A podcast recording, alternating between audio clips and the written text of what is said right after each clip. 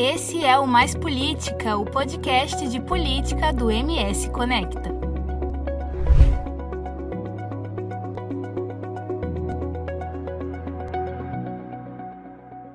Olá, eu sou Verusca Donato.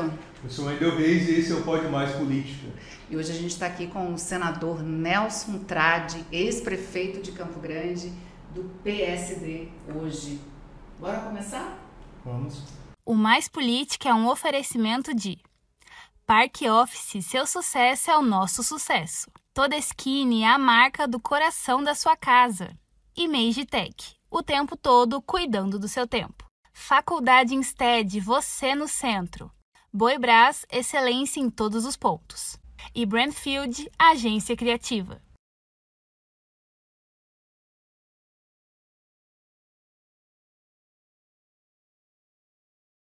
Vamos começar. Bom, vamos começar falando de como foi esse começo político. Seu pai foi um dos políticos mais tradicionais aqui de Mato Grosso do Sul. Chegou a primeiro secretário da Câmara, tinha uma influência muito grande lá na Câmara. Eu trabalhei em Brasília na mesma época em que ele era primeiro secretário. E eu me lembro que ele era muito influente. Como é que foi o despertar do Nelson? Bom, primeiro é um prazer estar aqui com vocês.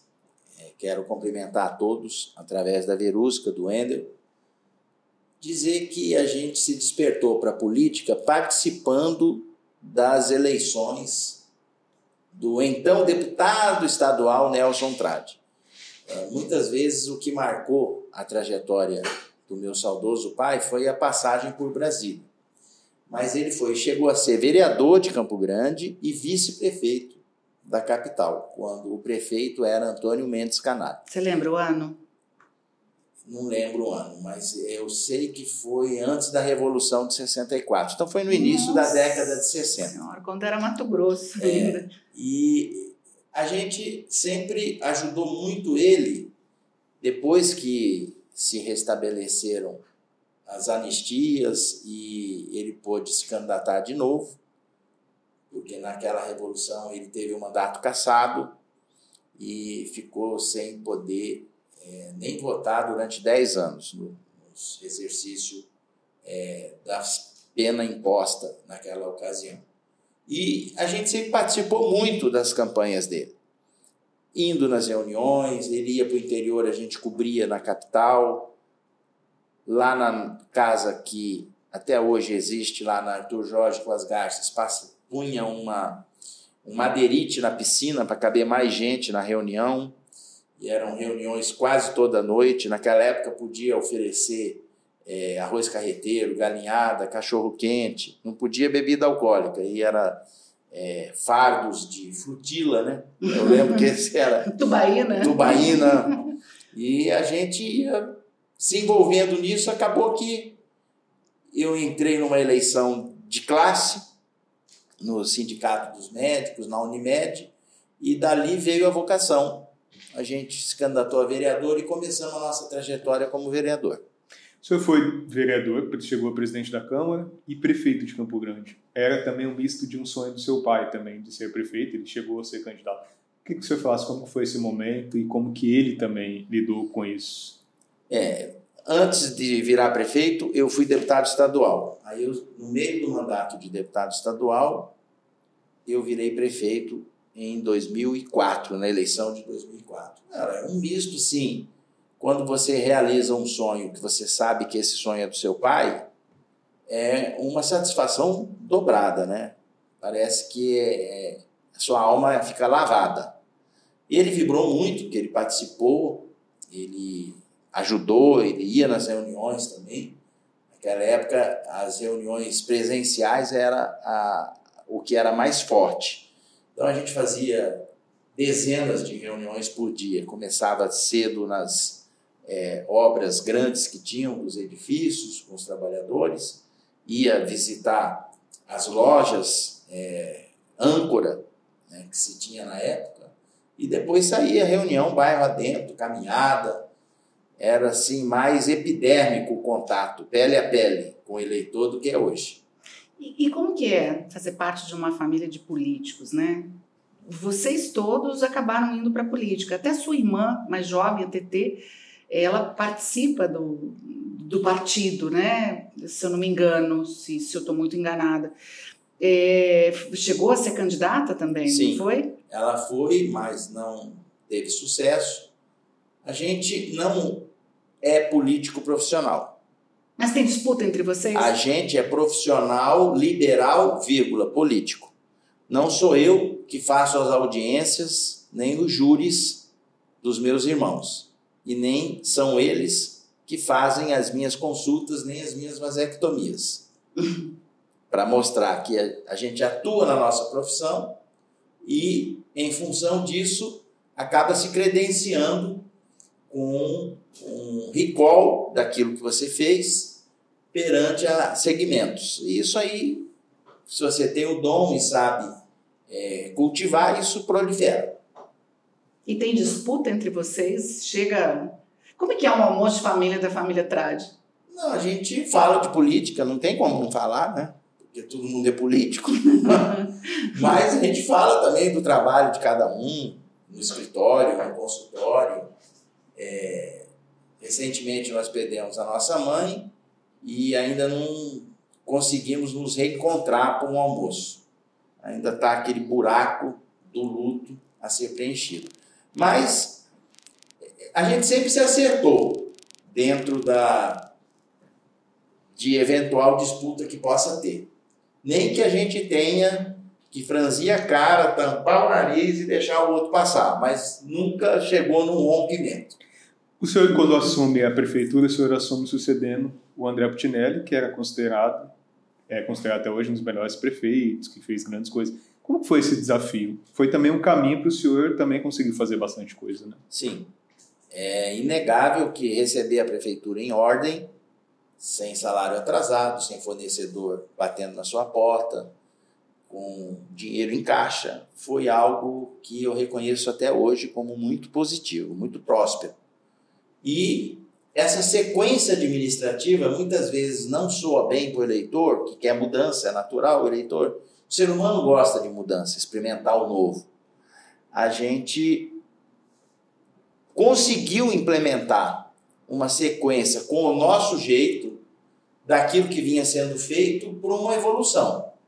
Tanto é que, se você pegar os dados de número de obras, e a gente tinha mania de numerar as obras para o cidadão ver onde que estava sendo investido o seu dinheiro, é, eu fiz mais obras do que o André.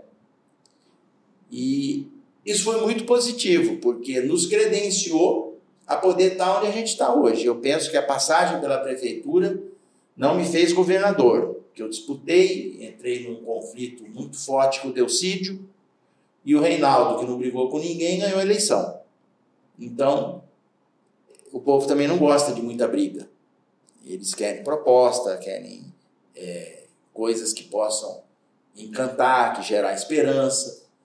E, mas isso me fez ter um, uma musculatura para quando eu fui candidato ao Senado, conseguir quase 40% do eleitorado votando em mim. O senhor passou no segundo mandato do senhor por uns momentos bastante difíceis, teve uma chuva bastante intensa, eu lembro que até o viaduto aqui próximo chegou a, a ter problemas. Ruiu o viaduto. É, pela chuva. Depois o senhor precisou também fazer algumas renovações e concessões de alguns contratos que até hoje ainda tem gente que questiona e atribui que esses problemas começaram lá atrás. Tem a questão dos professores que até hoje não conseguiram, foi uma lei bastante importante na época do piso de 40 horas para 20. E a que, que o senhor atribui? O senhor acha que o senhor tem participação, não era possível, ou o senhor atribui a problemas que tiveram de gestões que vieram depois do senhor? Porque algumas coisas tiveram problemas e se arrastam até hoje sem solução. O consórcio Guaicurus é outro que é bastante questionado, que não cumpriram. Eu lembro que quando o senhor fez aquela, o lançamento, que foi até aqui próximo, aqui na para da Via Parque, havia uma promessa de Wi-Fi nos ônibus, era algo que era perfeito, vamos dizer assim, para o sistema de transporte coletivo, e que não se efetivou. A que o senhor atribui isso? Bom, vamos Por é, partes. inspirar a chuva que você falou para responder as chuvas de perguntas que você fez. Então vamos lá. A primeira. Até eu me perdi. É, vamos lá. A primeira, a questão dos professores da educação. Sim. Eu não me arrependo de ter. Nenhuma dessas coisas eu me arrependo. É, eu sempre acho que Acho não, porque se você acha, você não sabe. Você sabe, você não sabe. Se você não sabe, vai estudar para você poder saber. Eu penso o seguinte: é, os enfrentamentos que a gente teve que fazer, a gente teve que fazer. Não tinha como não fazer. Não podia ficar assistindo as coisas acontecerem na cidade sem ter um enfrentamento. Mas eu sempre me cerquei de é, colaboradores técnicos competentes. E a questão da educação eu não via como gasto, era um investimento. Campo Grande era o segundo IDEB do Brasil. Eu me lembro que um dia eu estava à tarde no, no gabinete e eu recebi o sindicato das escolas particulares. Pois não? Ó, tá dando um problema na nossa rede particular. O que, que foi? Estamos perdendo um número significativo de alunos para a rede pública. Porque a rede pública era melhor do que a rede particular. A gente tinha uniforme que recebia em fevereiro, material escolar, passe livre, a minha taxa de evasão escolar caiu lá embaixo, os professores fizeram curso de pós-graduação. Hoje eu ando pelas ruas, até hoje um ou outro chega e fala, chega para mim e fala, senhor mudou minha vida com tudo que o senhor fez na educação. O senhor foi o prefeito da educação. Parabéns, é, é sempre reconhecido. Questão das chuvas. Quem fundou Campo Grande foi sabido, porque ele, aqui, Campo Grande é cercado de córregos. São 33 córregos que cortam o perímetro urbano da cidade. E um rio. Nós temos um rio, sabia? É o Enduí, não é córrego. A, o prós e o segredo, quando eles se cruzam, ele forma o rio Anhanduí. Então, com a pavimentação asfáltica, que tanto o André quanto o Nelsinho fizeram, que quase bate 50% do que toda cidade tem, a água que caía era chupada pelo solo, ela vai pela rede pluvial, porque a gente sempre fazia drenagem. E aí o, o, o leito do córrego não suporta o volume de água que antes era absorvida naturalmente. Então, o que, que a gente fez? A gente contratou um especialista em engenharia hidráulica para é, as, os municípios, as cidades. E esse cara ficou seis meses na cidade estudando o que, que podia fazer, o que, que não podia, e fez um plano diretor de drenagem hidráulica. E a gente implementou esse plano. Alguns problemas a gente conseguiu resolver, outros é, perduraram com as outras gestões que deveriam ter feito, e eu não acompanhei se fizeram, mas até hoje, quando chove forte, existe transbordamento de córregos, que precisa de manutenção. Se você andar no, nas avenidas que margem os córregos e olhar para baixo, você não sabe se tem mais árvore fora do, do córrego, no leito dele, ou se dentro. Sobre os tem que limpar isso aí. Sobre os professores, a reclamação que o senhor deixou para fazer no seu último mandato, e coincidentemente foram todas essas coisas, o consórcio, a Solub, foi, foi também nesse período. Do, dos professores, por que, que o senhor deixou para o próximo mandato? O senhor, o senhor não, não, conseguiu não fazer? Deixei. Eu tinha um trato com eles é, de pagar o dobro do piso até o fim do mandato. Eu cheguei a 83%. Ou seja, faltava 17 para pagar o dobro. Nós pagávamos quase que o dobro, mas com uma engenharia toda pronta para se chegar nisso. Não se brota recurso público sem você ter gerência na, nas finanças. Penso que faltou um pouco isso. A cidade viveu momentos turbulentos, graves. Na, quando eu saí, Bernal, Olarte, um foi caçado, o outro entrou, o outro saiu, o outro entrou. Uhum. Acho que houve é, uma descontinuidade do, é, trabalho. Não, não, conseguiu nem limpar os córregos, não vai conseguir cuidar das finanças. Né? Em relação aos outros pontos que falam que a gente fez no apagar das luzes no último ano do mandato. Uma licitação do enfrentamento, do tratamento de resíduos sólidos da cidade, do lixo, ele leva no mínimo dois anos. Venderam uma história de que eu fiz isso no último mês do mandato. Mas não, ele começou em 2010. Isso está tudo comprovado no lugar onde precisa ser comprovado, que é nos questionamentos que eu estou recebendo. Ou seja, tudo foi feito dentro da lei, foi a primeira parceria público-privada que o município fez em 2012. Nunca nenhum município do estado tinha feito. A gente fez. Conseguimos resolver um problema gravíssimo que a cidade tinha, que é a questão do lixão a céu aberto.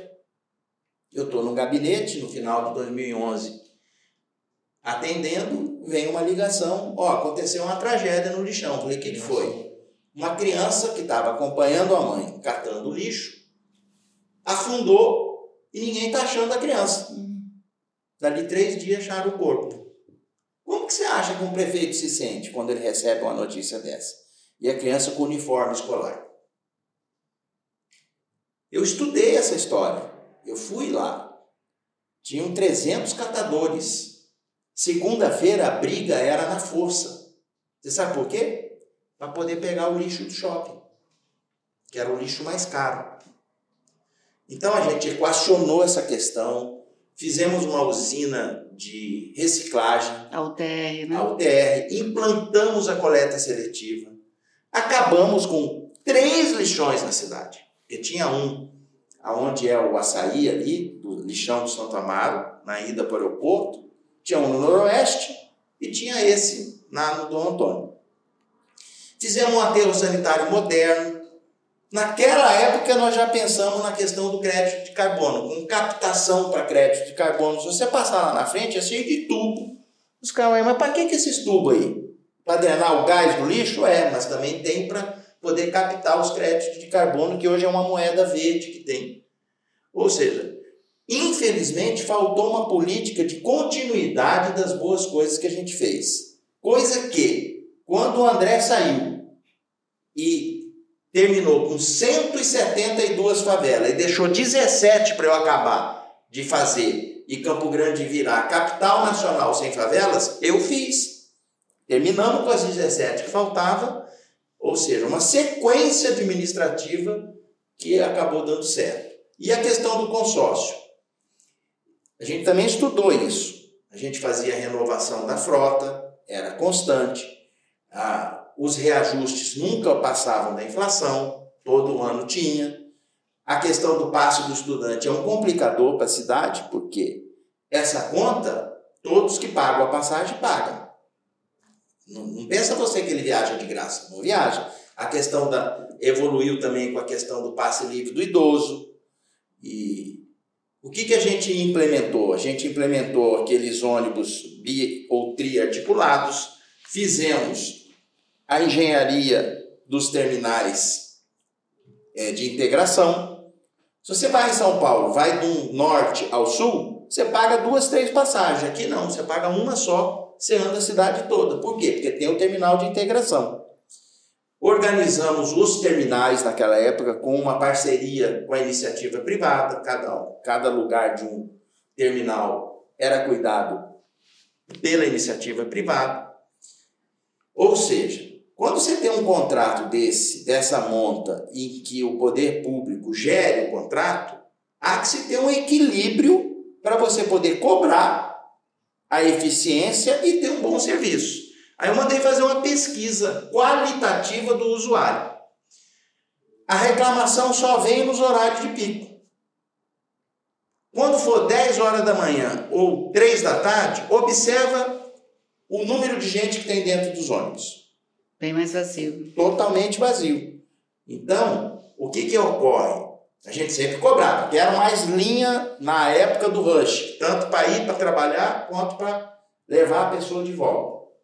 Agora, o transporte público rodoviário, ele realmente tem muita deficiência em todo lugar, em todo, em todo canto. É aquela história de caixa preta da, da, da passagem do ônibus. Evolui para um transporte satisfatório quando ele vai ou para um BRT, que é a, a questão do, do veículo leve sobre o, o, a rodovia, ou a VLT, que é sobre o trilho.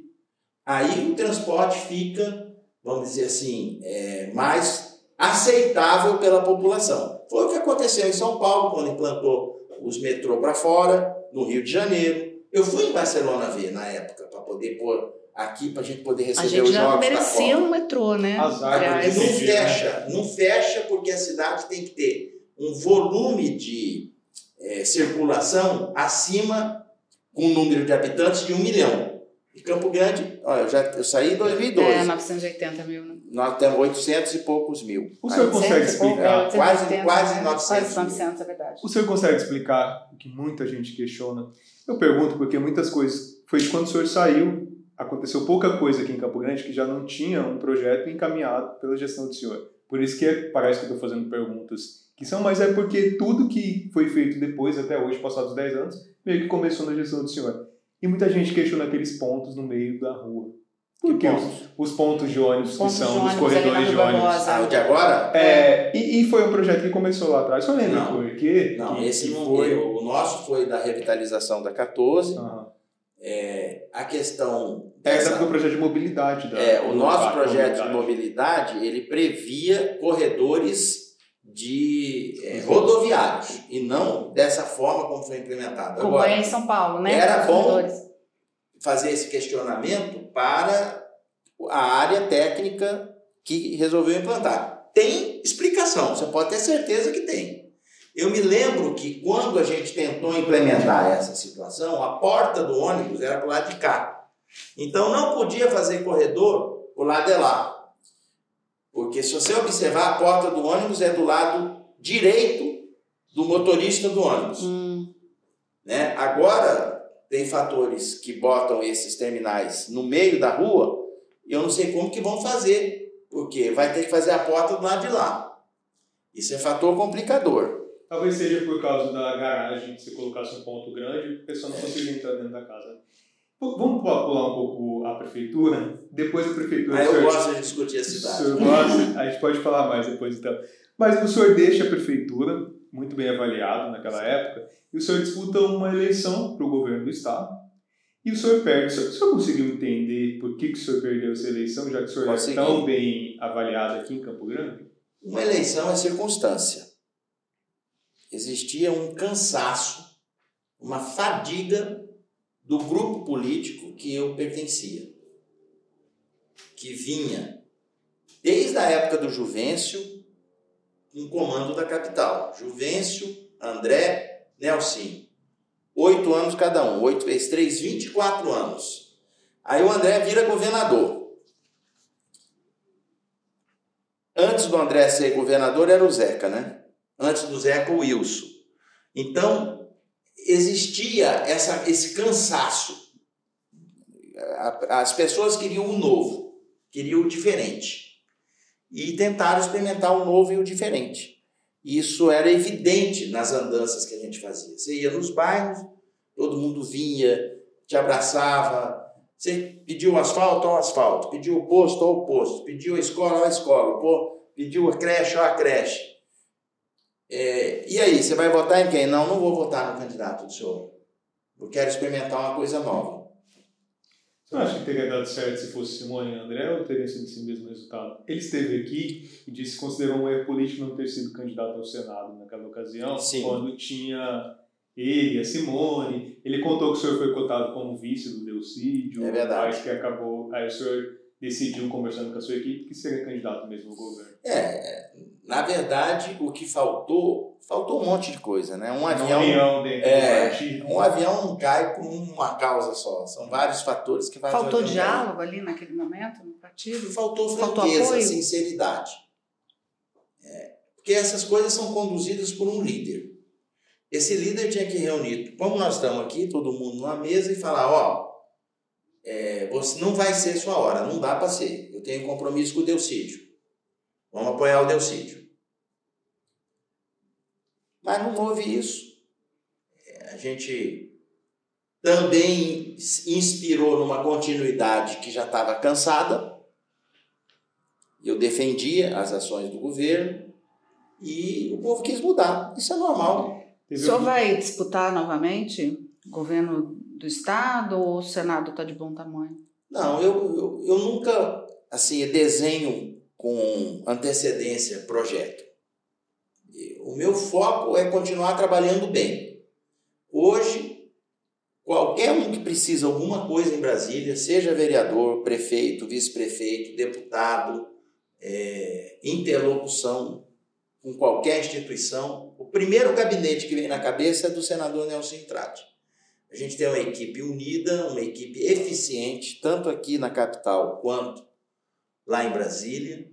E isso nos credencia a continuar dessa forma para você poder ver lá na frente o que, que vai acontecer. Porque existe, é, dentro dessa situação toda, circunstância política que o vento tem que soprar a favor. Porque não dá para você ir contra a maré. Hoje Ainda mais saiu, eleição majoritária. Hoje saiu uma notícia de que o senhor pode ir para o PL. Então, convite para senador toda hora acontece, em todo momento. O senhor recebeu o convite do ex-presidente Jair Bolsonaro? Recebi. Para ir para o PL? O senhor está pensando na Não, possibilidade? Tô, o meu foco total é reestruturar o PSD. Tanto é que essa notícia eu atendi nesses últimos dias dezenas de lideranças do PSD e todo mundo me ligou, mas pô, você está aqui convidando a gente para reorganizar o partido. Agora você está falando que vai sair. Eu falei, não, não fui eu que falei. Olha bem a reportagem. Quem falou foi o repórter. E é assim, é poderá. Naquela história.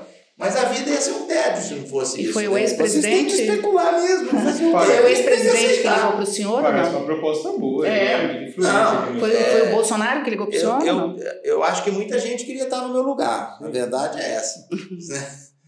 Eu, a gente tem uma amizade que foi cultivada durante o mandato. A gente mandou mais de 2 bilhões para o Estado. Na época que ele era é. presidente. Então, isso foi construído, com, não foi da noite para o dia. Foram quatro anos trabalhando junto, é, aprovando os projetos, ficando próximo dos ministros, é, nos credenciando com boas propostas, é, tendo a contrapartida da parte dele. Ele Isso criou laço, né? criou dias. laço. Na eleição de presidente, é, a gente optou por apoiar ele, foi público, ele reconheceu isso, e agora ele está tentando se reinventar, voltar, e está tentando fortalecer os quadros de pessoas que possam agregar valor a essa volta. E uma dessas pessoas, pelo visto, que isso aconteceu mesmo, sou eu. E o que senhor respondeu para ele? Ou não respondeu não, ainda? Não, eu respondi. Eu falei, primeiro agradeci, né?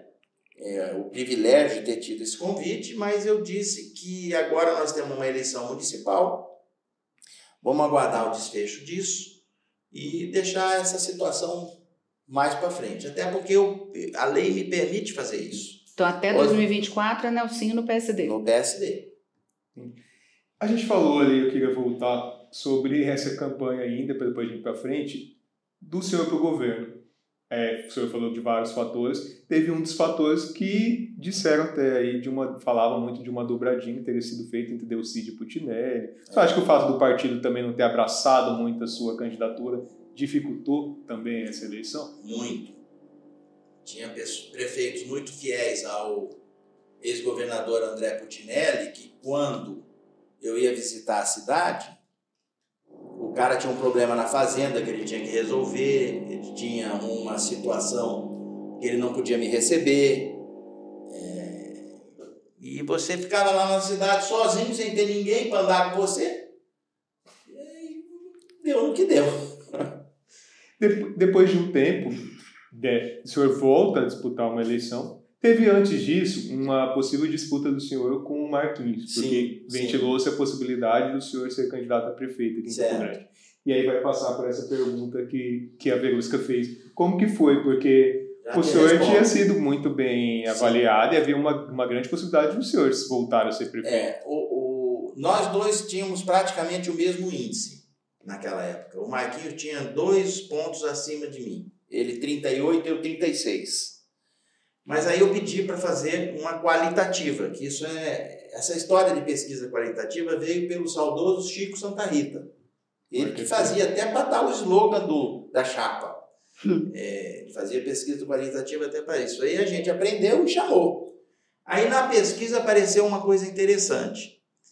É, inclusive o pessoal estava apresentando a pesquisa, apareceu assim: Dos 30 e poucos por cento dos votos do Nelson, ele consegue transferir para o Marquinhos 70%. Dos 30 e poucos do Marquinho, ele consegue transferir para o Nelsinho 30. Ali, para mim, já.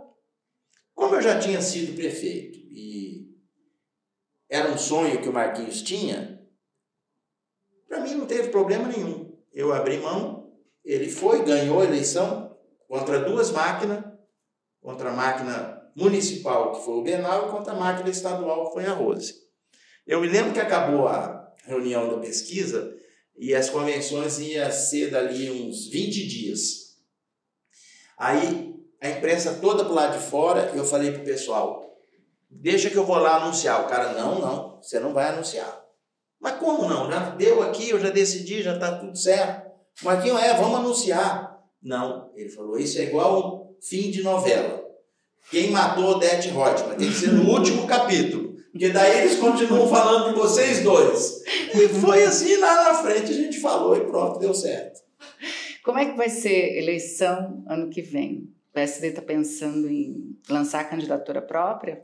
É lógico que sim, até porque para que a gente possa ter um crescimento do partido, até uma revitalização, era interessante é, sempre colocar nomes. É interessante, né?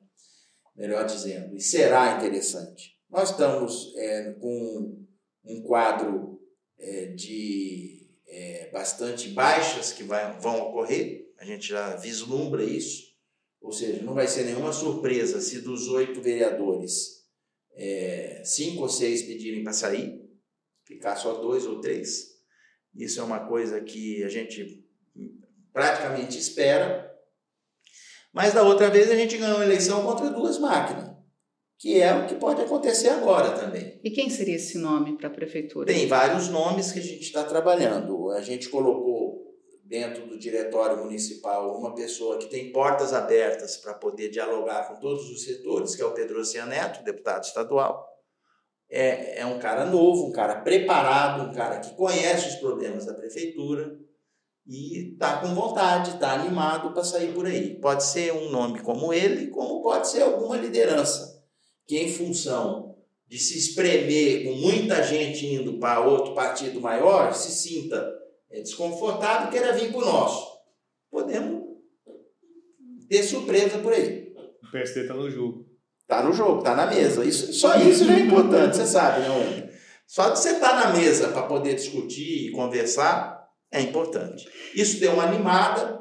O partido que até o telhado estava é, dando goteira, eu já mandei tampar tudo, porque voltou a, a, a, viver o partido. Hoje foi um movimento só lá. É, teve que ir numa sala e falou: fala baixo, não está dando para a gente atender direito. Então começou a pulsar de novo. Estava morto por conta da, não, morto, da eleição do Marquinhos que não teve? Adormecido. É, a, a gente teve para falar e complementar a sua pergunta, um episódio da última eleição, onde o Fábio não conseguiu se eleger, o Martins também não foi eleito governador. E muita gente até fala isso: o PSD está morto. O senhor acha que o PSD está morto? Não. O senhor acha que a família, os próprios irmãos estão com o Marquinhos, tem, responde a alguns processos, está com alguns problemas judiciais que podem ser resolvidos, mas o senhor acha realmente que a família está acabada? Como o senhor A família tem uma história na política, é, tem um recall que as pessoas lembram, tanto da nossa gestão quanto da gestão do Marquinhos, estão fazendo alguma obra aí, pessoal. esse Nossa, esse barulho está me incomodando demais. Não, mas isso aí faz parte do podcast. Bom, né? é, se alguém está assistindo o podcast aqui no Parque Office, é, é por conta de. Ó, parece é, que alguém está. uma obra que estão fazendo. Está instalando mas não dá para você quebrar um, fazer um omelete sem quebrar os ovos. Não, mas esse horário também, sete horas da noite. Pois é que o cara tá esperando. É, esperou sair justamente para não incomodar ninguém, mas sabia que nós ia estar fazendo aqui. Mas é, é, isso, eu penso que dá para você se reinventar, dá para você é, receber o sentimento do saudosismo, que isso na política ocorre, né? E vamos ver como que a gente vai encarar tudo isso. Assim, com maturidade, com, com tranquilidade, procurando mostrar uma renovação tem muita gente nova que nunca foi candidato, que está se filiando. A gente quer mostrar uma roupagem diferente, segmentos que a gente quer prestigiar, diversidade, mulher, segmento do idoso, comunitário. Tudo isso está sendo reorganizado. A eleição, a última que o senhor foi eleito para o Senado, ela trouxe algumas surpresas. O Zé, que estava bastante à frente na pesquisa, é uma, uma eleição bastante disputada, apesar de ser duas vagas, e surgiu a Soraya Tronic como uma surpresa, e o senhor foi eleito. Até as pesquisas tinham moca também, era uma, uma disputa bastante equilibrada. O senhor prevê nesse, nessa nova eleição também para o Senado essa disputa? Eu digo porque nós já temos como pré-candidato, além do senhor da Soraya, que vão disputar a eleição, o Vander, o Reinaldo Zambuja. É muita uma eleição que vai ser bastante difícil novamente. É cacique para pouco. É. O cavalo. A eleição, a eleição é, de Senado, ela vai. É, se inspira muito na circunstância é, tanto nacional quanto estadual. Dificilmente você sai sozinho, sem ter uma referência nacional ou estadual, você consegue sobreviver. Foi o que aconteceu na, na, na outra. A Soraya tinha referência bolsonarista, é, o slogan dela, a única senadora do Bolsonaro, é, o número era o mesmo, o Bolsonaro 17, o dela 177, e ela soube entrar nessa onda. Está é, tá lá desempenhando o mandato dela, é, conseguiu ser candidata a presidente da República, isso é uma coisa que é um ponto positivo, isso é, tem que ser reconhecido. Agora temos que ver como que vai ser essa polarização que acaba influenciando em todo o processo. Se ela vai continuar. Ela já não é mais do Bolsonaro, né? Eles tiveram uma ruga é, bem. Tiveram. Bem feia. Isso. O senhor é o homem do Bolsonaro agora? Eu, eu, eu digo para você, o meu campo é centro conservador. Esse é o meu campo. Toda a vida foi. Todas as eleições que eu disputei, eu disputei nesse campo. E não vai ser agora, né? No final do apagar das luzes, que eu vou querer inventar alguma roda diferente da que já existe no meu movimento. O senhor teve uma conversa com o Bolsonaro e falou da possibilidade de até depois poder se filiar ao PL ou não, mas o senhor pediu para contar com esse apoio dele. Isso quer dizer que o senhor lá no Senado vai estar mais alinhado a esse grupo mais ligado ao Bolsonaro? Então, o PSD ele dá essa liberdade. Ele não fecha a questão nas votações. Isso é muito importante. Tanto é que esse jeito do PSD fez o partido ter hoje no Senado 16 senadores. Pouca gente sabe. É o maior partido que tem no Senado é o do PSD. Por quê? Porque tem gente que é do lado do Bolsonaro, que os petistas respeitam, e tem nós que, que respeitamos os petistas porque a gente sabe que eles são do lado do PT. O que, que a gente tem procurado fazer? Os projetos que chegam que são polêmicos, importantes para o governo, a gente tenta implementar um pouco da doutrina e da ideologia que a gente carrega com a gente. Em aceitando isso, a gente tem aprovado. Então, por exemplo, reforma tributária. Quem que de nós vai dizer que o Brasil não precisa de reforma tributária? Precisa.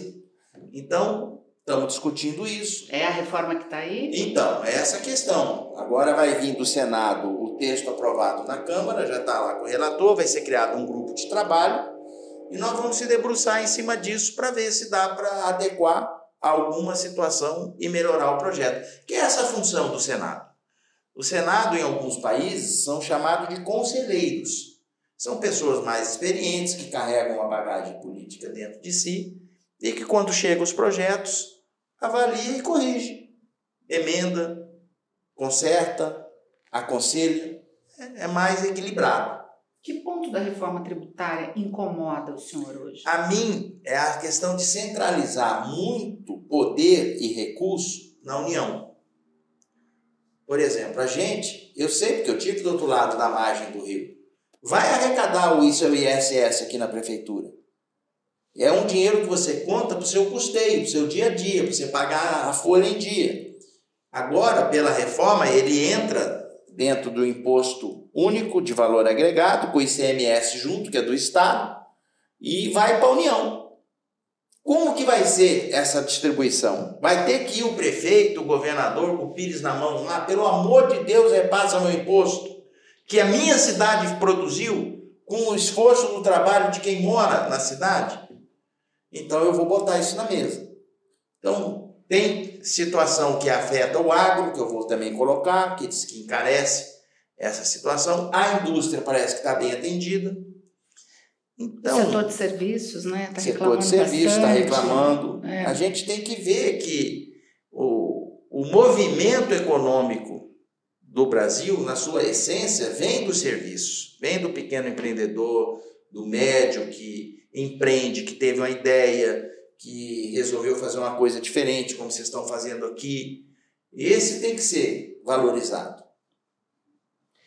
Na última eleição, ainda falando sobre, sobre eleição, o senhor teve uma parceria com o Reinaldo Zambujo. Ele é candidato a governador, o senhor é candidato ao Senado. Agora o PT está mais próximo ao PSDB, apoiou o governador Eduardo é até na, da base de sustentação do PSDB, uma coisa que a gente nem podia imaginar há alguns anos. E o senhor acha que ainda é possível? O senhor acha que tem muita coisa pela frente ainda? Ou é justamente por isso que o senhor está indo mais para um caminho, para algum outro Não, grupo já? O, como o meu caminho é o caminho que todo mundo esperava que eu fosse seguir, inclusive eu mesmo. Então, quando você tem uma convicção dentro de você, para você fazer diferente daquilo que você acha que tem que ser feito, já é um fator complicador para as coisas andarem. Eu, eu não estou inventando roda nenhuma, nenhuma indo por esse caminho. Em relação a essa aproximação natural da política do atual governo com o atual governo nacional, isso é do jogo da política. É, não tem como você virar as costas com o poder nacional. Até porque o próprio presidente Lula exercita muito esse diálogo com todos os setores da política. Ele mesmo diz: a gente tem que conversar, tem que pôr na sala quem não é da gente, para poder um dia tentar vir a ser. Isso é da política. Agora, está muito cedo ainda. Quem vai ser o candidato centro-conservador? Não sabemos. Tem a elegibilidade do Bolsonaro. Será que o Tarcísio de Freitas de São Paulo vai se dispor a não disputar uma reeleição? Falam em Tereza Cristina também. Tereza Cristina, é, Romeu Zema. Damares Alves. É, aquele de, do Paraná, Ratinho Júnior. Eduardo Leite, até Eduardo Leite falar. O senhor tem um bom trânsito com o governo Lula? O senhor se tem, entende bem? Tem. O, o senhor ele, ele, me prestigiou muito quando eu era prefeito. Isso que eu ia perguntar. O senhor chegou a apoiar a, a Dilma contra na, o MDB que apoiava o José Serra. Né? Não, é exatamente. Só que o MDB que eu segui foi vice da Dilma. Ah, eu fui partidário, que era o Michel Temer, no primeiro mandato. E, e digo para você, eu fiz muito isso porque eles me atendiam em tudo na, em Campo Grande. Então, essa conta já está zerada. Já estendi a mão, eles estenderam também. E vamos botar para frente para ver o que, que vai acontecer. E hoje, o senhor é, tem esse bom trânsito com eles? Tem. Tem um diálogo franco, o presidente sabe meu nome, é, me chama pelo nome, lembra da, dos PAC que ele veio inaugurar, é, mas sabe também das minhas posições, sabe é, do, da minha preferência, respeita isso. E a gente está transitando. E eu não posso ser diferente, porque os municípios do interior dependem das minhas emendas, do meu trabalho. Campo Grande precisa, o Estado precisa. O que vai acontecer lá na frente, deixa para acontecer lá na frente. Na medicina eu carrego um ditado que eu trouxe para a política não sofrer por antecipação. Porque se você for começar a sofrer achando que o remédio que você está dando para o paciente vai dar uma complicação e esse tratamento vai ser pior que a doença, você não vai conseguir ter paz. Né? Então, uma, um dia atrás do outro, uma noite no meio. A gente já está caminhando para o fim agora, né? É, eu queria aproveitar. Você ainda quer falar de política ainda? Não, eu queria... sobre o que seria. Pois é, eu queria falar do, do avião que quase caiu contigo nas eleições. eu queria que você contasse essa A gente história. corre cada risco que as pessoas não sabem. É. Inclusive, o seu marido estava junto. e fica um falando com o outro. A gente rezou junto, de mão dada. Primeiro, que é, tudo é correria de campanha. A gente tinha que descer numa cidade e não tinha é, aeródromo iluminado. Então tinha que ser na luz do dia. Mas aquela história, não tem reunião, pelo amor de Deus, tem que descer, não é? Tenta. E o tempo começou a fechar, aquela, aqueles tempos que fecha no final do dia, uhum. e o homem não acertava a pista. e ia, tentava, embicava o avião para tentar enxergar. E a gente no celular falando para os caras: bota um carro atrás do outro, do lado do, do Pra afastado, para iluminar. E aí tinha hora que via, tinha hora que não via. Aí depois da terceira tentativa, e a gente é, com a chuva batendo no, no vidro, e às vezes raio, aquela coisa de filme mesmo. Me deu uma luz na cabeça. Eu falei, ó, para de tentar, vamos descer em Dourados. Que foi a coisa mais racional que aconteceu. Pegou um, levantou o avião e foi para Dourados. Aí nós pegamos o carro e fomos pro lugar.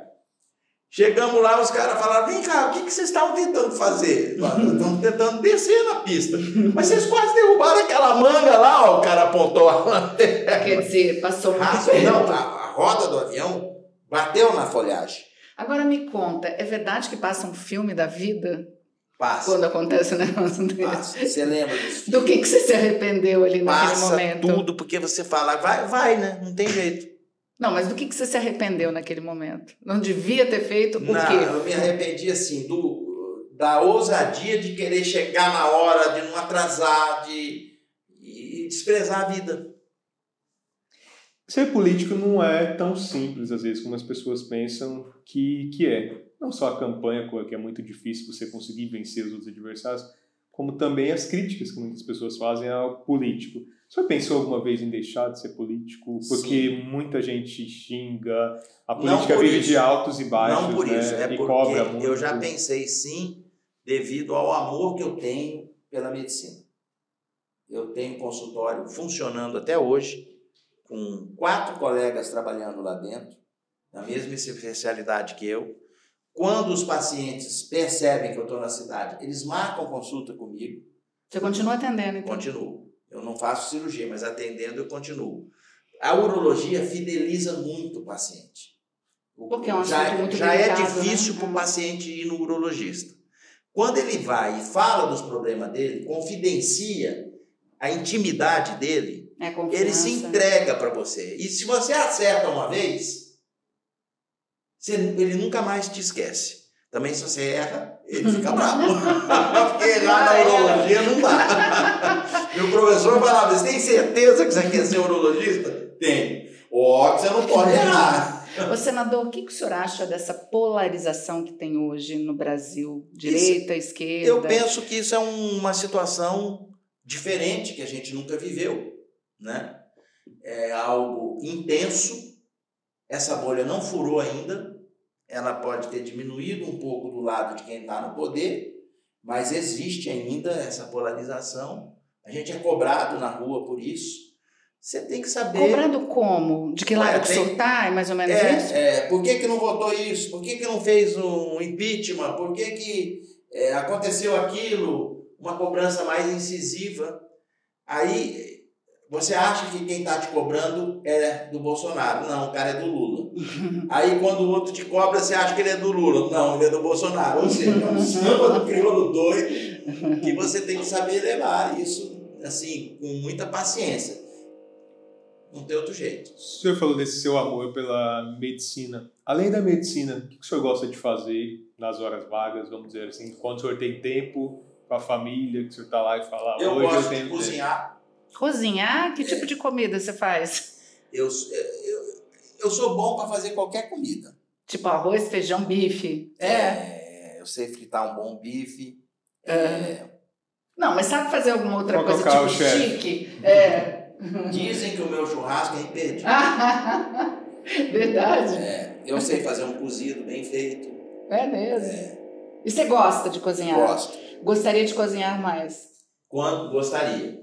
É, eu curto porque é, é uma maneira de você ficar com a sua família. É verdade. Você fica ali bebericando, conversando, fazendo. É... Eu sei o que você está falando. E o senhor aprendeu como? A cozinhar? Foi Curiosidade. necessidade? Curiosidade. Não, e também necessidade. Eu, eu fui para o Rio de Janeiro estudar quando eu tinha 15 anos.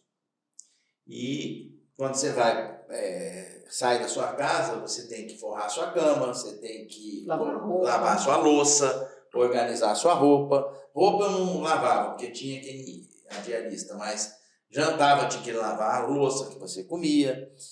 procurar fritar o seu ovo, fazer o seu arroz, fazer o seu bife. E aí foi, foi se aperfeiçoando.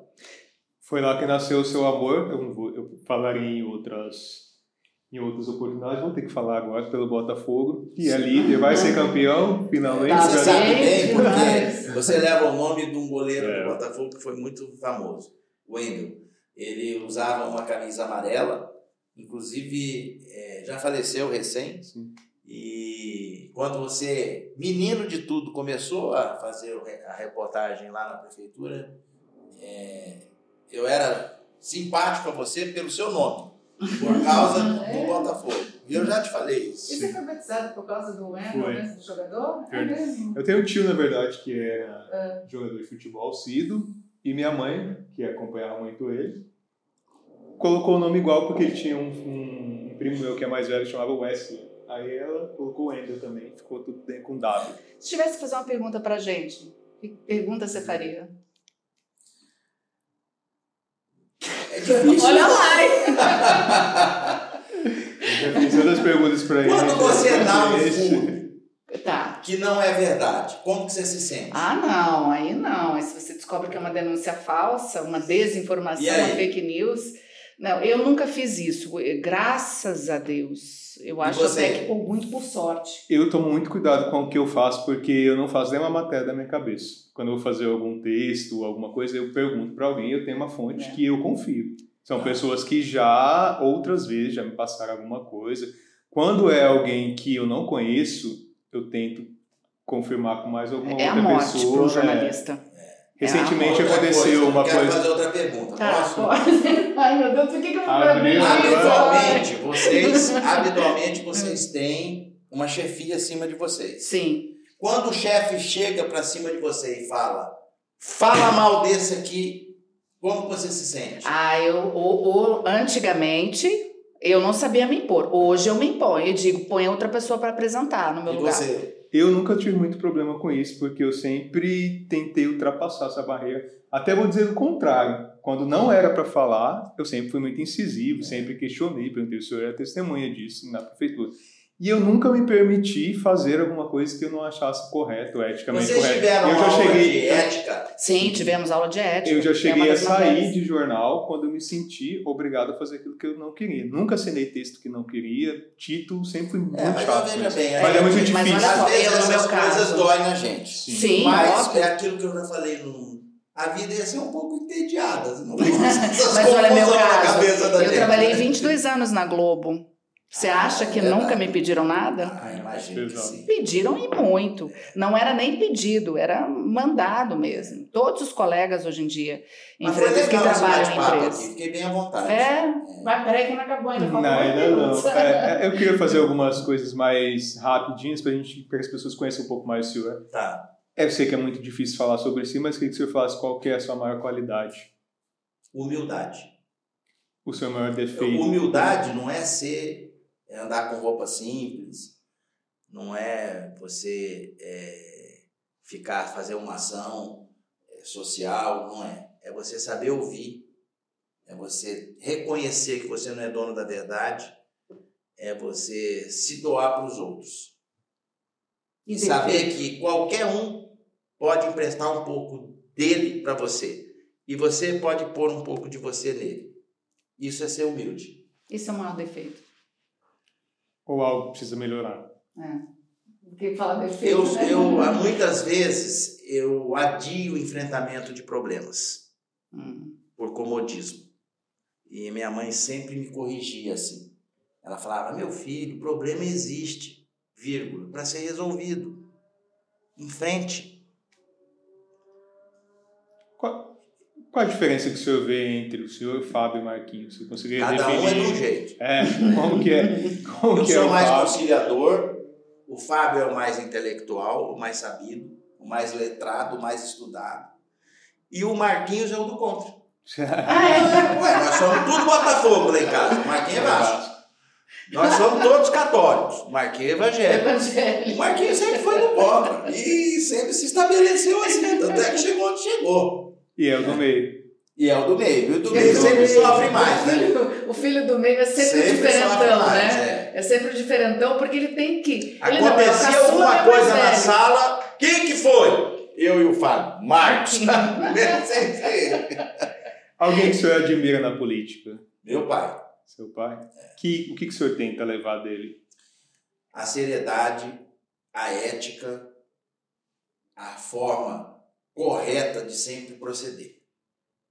Ele era um conciliador, né? O- Não, não era muito, não. Meu pai, quando ele cismava Sim, alguma né? coisa, é, esse o Marcos puxou um pouco ele.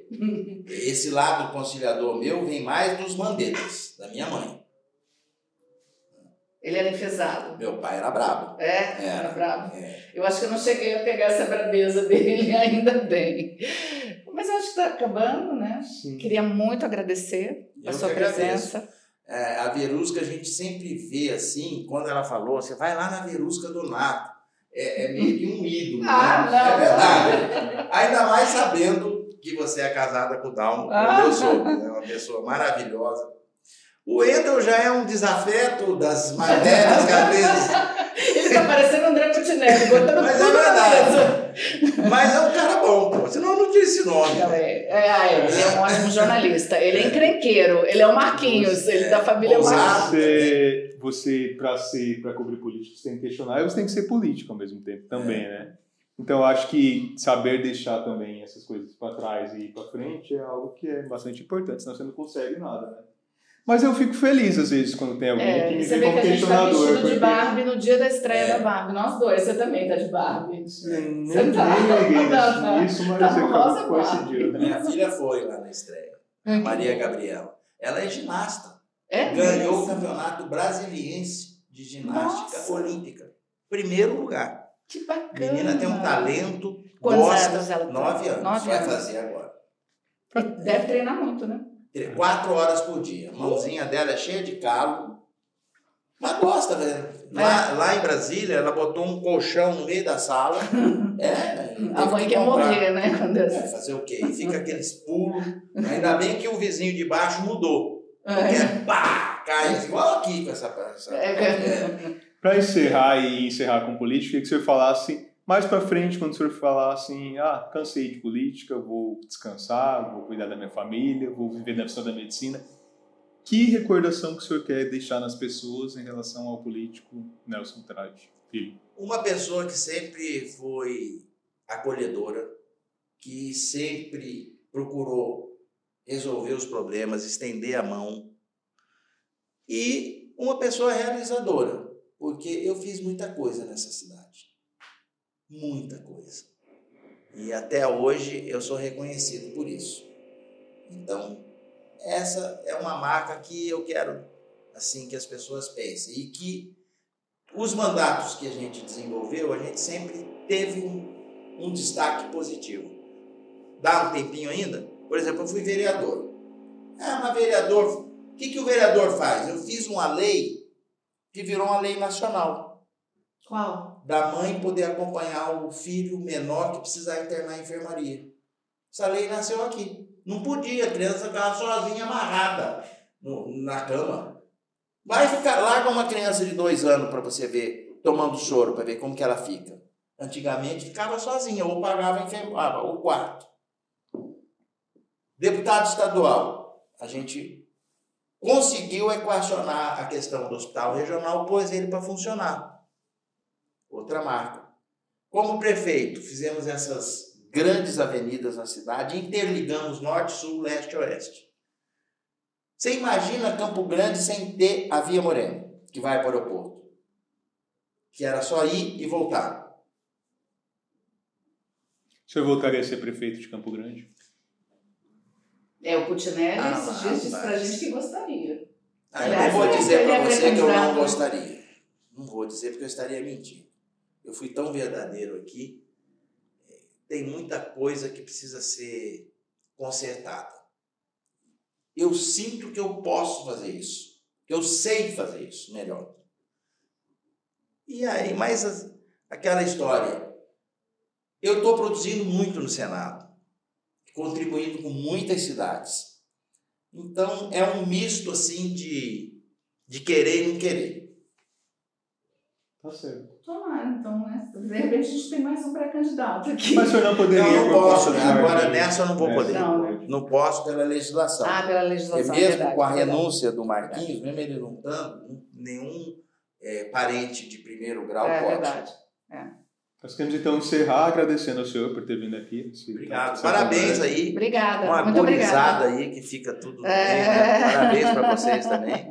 A gente tem Porque- que mostrar eles qualquer hora. né? É, tem que filmar esses caras aí, porque Fica todo mundo gosta, né? aparece, mas não sabe quem tá por trás. Chegar aqui e fazer a parte mais fácil. É, É. Preparar, montar tudo. É, preparar e montar é que é difícil. Muito legal. Muito obrigada, viu, senador? a Boa sorte lá no Senado. Vocês. Estou lá às ordens, indo a Brasília, não deixe de nos visitar. Obrigado, nós agradecemos também a você que nos acompanha sempre aqui no Pode Mais Política, no Parque Office. É, hoje você deu uma de Verusca Donal. Não é? Muito obrigada pela sua companhia. Até a próxima. O Mais Política é um oferecimento de Parque Office, seu sucesso é o nosso sucesso. Toda Skin é a marca do coração da sua casa. E Magitech, o tempo todo cuidando do seu tempo. Faculdade Instead, você no centro.